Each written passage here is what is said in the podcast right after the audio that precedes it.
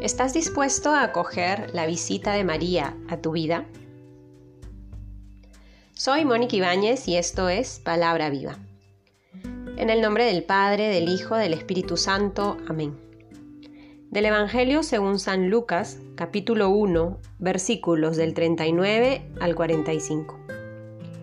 En aquellos días se puso en camino María y se fue con prontitud a la región montañosa, a una ciudad de Judá.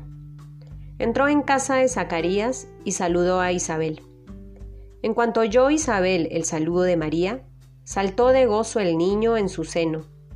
Isabel quedó llena del Espíritu Santo y exclamó a gritos, Bendita tú entre las mujeres y bendito el fruto de tu seno. ¿Y de dónde a mí que venga a verme la madre de mi Señor? Porque apenas llegó a mis oídos la voz de tu saludo, saltó de gozo el niño en mi seno. Feliz la que ha creído que se cumplirían las cosas que le fueron dichas de parte del Señor. Palabra del Señor. El día de ayer hemos escuchado el Evangelio en el que se nos narra la Anunciación Encarnación. Y hoy continuamos con la lectura, donde meditamos y profundizamos sobre la visitación, este acto de amor que María realiza con su pariente Isabel. Hemos iniciado ya la recta final en la que nos acercamos a celebrar la Navidad, el misterio del amor de Dios que ha querido quedarse con nosotros. Miramos a la Madre, la liturgia nos invita a contemplar a María, a contemplar su corazón y a dejarnos educar por ella. Con su testimonio nos permite entrar en el misterio de la escucha y acogida de la palabra. El sí de María, su sí a Dios y su acogida nos permite experimentar la grandeza del verbo encarnado para la vida de todas las personas. El sí a Dios de María abre las puertas de su existencia y de su corazón al Salvador.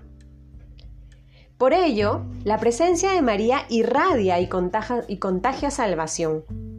María si nos acercamos al Evangelio, descubrimos cómo se pone en camino, cómo cuando se acerca y está ya en casa de su pariente Isabel, el niño que ya está en el vientre de su prima salta de gozo. Luego el mismo texto nos dirá que Isabel queda llena del Espíritu Santo. Todos estos signos llevan a pronunciar a Isabel que María es la feliz, es la que ha creído que se cumplirían las cosas que le fueron dichas de parte del Señor.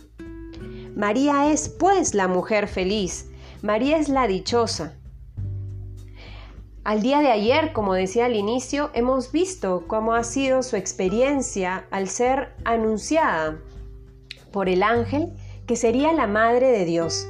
Dios, respetando su libertad, espera su respuesta y María desde su libertad pronuncia ese hágase, ese hágase que la lleva a ponerse en camino, ese hágase que la lleva a ser portadora de la salvación.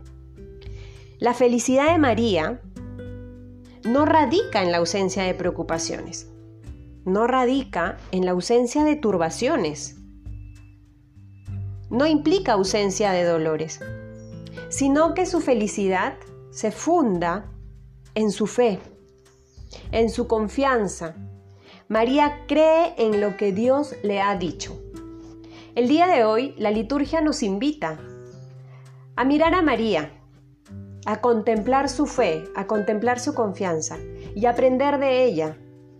Que de la mano de María podamos creer cada vez más en Dios y en lo que nos promete, porque Él verdaderamente es quien hace nuevas todas las cosas. Es Él quien le da sentido a nuestra vida.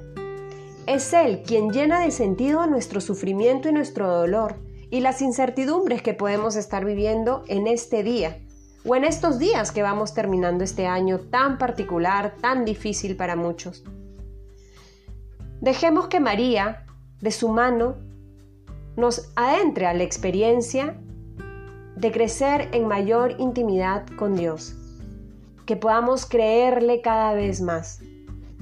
Que con María Dejemos que Dios siga haciendo nueva toda nuestra vida.